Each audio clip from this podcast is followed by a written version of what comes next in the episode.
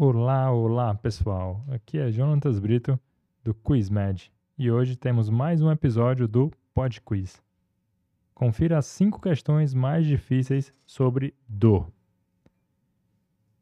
As questões de dor do Teote são maior parte retiradas do Geraldo Mota, da primeira edição. Então nós vamos falar cinco questões mais difíceis, começando sobre o processo fisiopatológico da dor. No processo fisiopatológico da dor, a fase onde o estímulo nóxico são convertidos em impulsos elétricos é conhecida como A. Condução B. Transmissão C. Transdução ou D. Percepção. Então, essa questão ela mistura alguns conceitos bem parecidos, tá bom? Então, o processamento da dor ocorre fundamentalmente em cinco fases: a transdução, em que os estímulos nóxicos são convertidos em impulsos elétricos, a condução, na qual esses impulsos são carreados pelo primeiro neurônio, a transmissão, em que os impulsos são transmitidos para o segundo neurônio e centros superiores através de uma sinapse, a percepção, em que os impulsos são interpretados como dor pelas estruturas encefálicas, e finalmente a modulação, na qual vias inibitórias ou excitatórias descendem para o nível medular. Então, como resposta, ficamos com a letra C, transdução, no processo fisiopatológico da dor.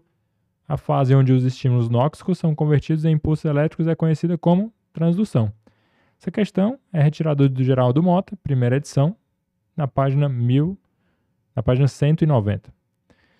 Outra questão sobre dor, bem difícil, é em relação às espessuras das fibras do sistema nervoso. Então temos no estímulo álgico, a velocidade de transmissão dos impulsos aumenta de acordo com o quê? A. A espessura das fibras aumenta, a espessura das fibras diminui, quantidade de mielina diminui ou o tamanho da mielina aumenta.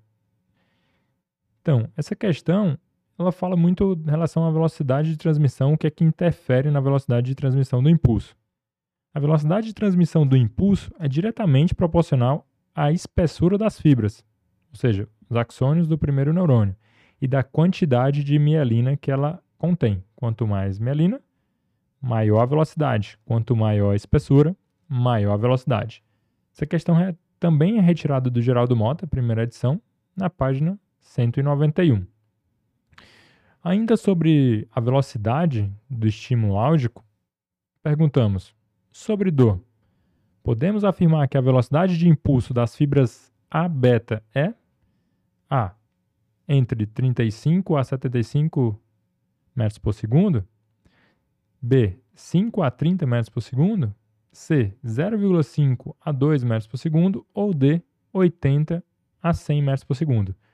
Essa é uma questão bem específica e é muito cobrada por ser exatamente ou sabe ou não sabe, né? Aquela questão que a gente comenta de Beibufo, ou sabe ou não sabe. Então, em relação à velocidade dos impulsos das fibras, podemos falar que as fibras beta são grossas e altamente mielinizadas, com alta velocidade de impulso, entre 35 a 75 metros por segundo, que é, por sinal, a resposta da questão, sendo responsáveis por estímulos não dolorosos, como vibração, movimento e tato.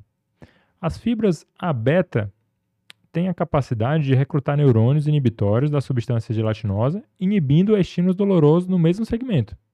Essa é a razão pela qual algumas pessoas, quando friccionam membros dolorosos, elas aliviam um pouco a dor. Em algumas condições patológicas, as fibras A beta passam a conduzir dor são responsáveis pela alodinha, observada em alguns casos de dores neuropáticas. Essa questão ainda é retirada da página 191 do próprio Geraldo Mota. Então vamos para mais uma questão sobre dor. Vocês veem que as questões sobre dor são bem difíceis, né? são bem específicas e é muito importante ter em mente estudar dor também. Então vamos sobre alguns fenômenos que ocorrem na dor. Em relação à dor, os segundos neurônios são extremamente capazes de alterar seus limiares.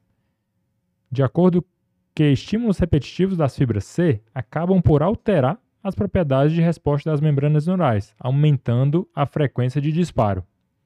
Esse fenômeno é conhecido como A. Wind-up, B. WDR, C. NMDA ou D. Down Regulation. Então, essa é uma das questões mais difíceis que a gente vai falar aqui, que é sobre exatamente os fenômenos de condução da dor. Então, usualmente as fibras C fazem sinapse nas lâminas 1 a 5 de Hexad, enquanto as fibras A delta fazem sinapse nas lâminas 1, 5 e 10.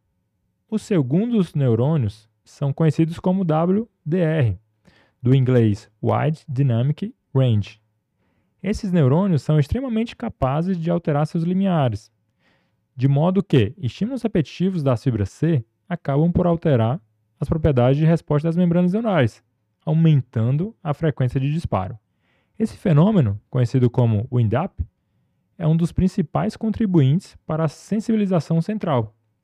A participação dos receptores NMDA, N-metil-D-aspartato, é extremamente importante na gênese da sensibilização central, atuando no aumento da expressão de genes CFOS e CJUN. A sensibilização central pode ser entendida como uma hiperalgesia secundária, na qual a dor persiste mesmo afastado o estímulo nóxico. É a dor como doença, não apenas como sintoma. Então, essa questão foi retirada do Geraldo Mota, primeira edição, na página 191, e a resposta é Wind Up. Então, vocês podem perceber que numa mesma página do Geraldo Mota, a gente consegue tirar várias questões difíceis, né? Então, continuando agora sobre as drogas em relação a tratamento de dor. Uma questão bem característica sobre as drogas em relação à dor é exatamente essa aqui. A provável ação do metamizol é inibição de prostaglandinas centrais, B. Inibição da COX, C. Agonista receptores MU ou D agonista de serotonina. Vocês conhecem o metamizol?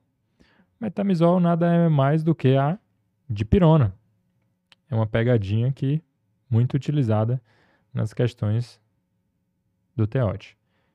Como o paracetamol, a dipirona tem ação analgésica e antitérmica por inibir a formação de prostaglandinas centrais, com excelentes resultados em dores pós-operatória, por exemplo.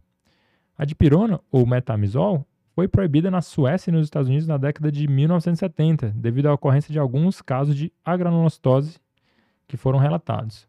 Vários estudos demonstraram que, embora grave, é um efeito colateral extremamente raro, com incidência menor do que os causados por AINES, por exemplo. Clinicamente, a eficácia da dipirona é dose dependente, com efeito máximo atingidos com 1 grama por dose. Por isso que nós percebemos que os estudos do dos Estados Unidos são todos mais com paracetamol, enquanto os estudos europeu, europeus são mais com a dipirona.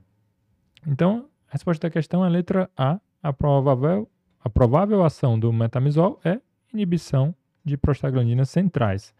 Questão retirada do Geraldo Mota, primeira edição. Então é isso, pessoal. Muito obrigado por ter escutado até aqui. Pod Quiz um novo episódio toda semana. Até mais!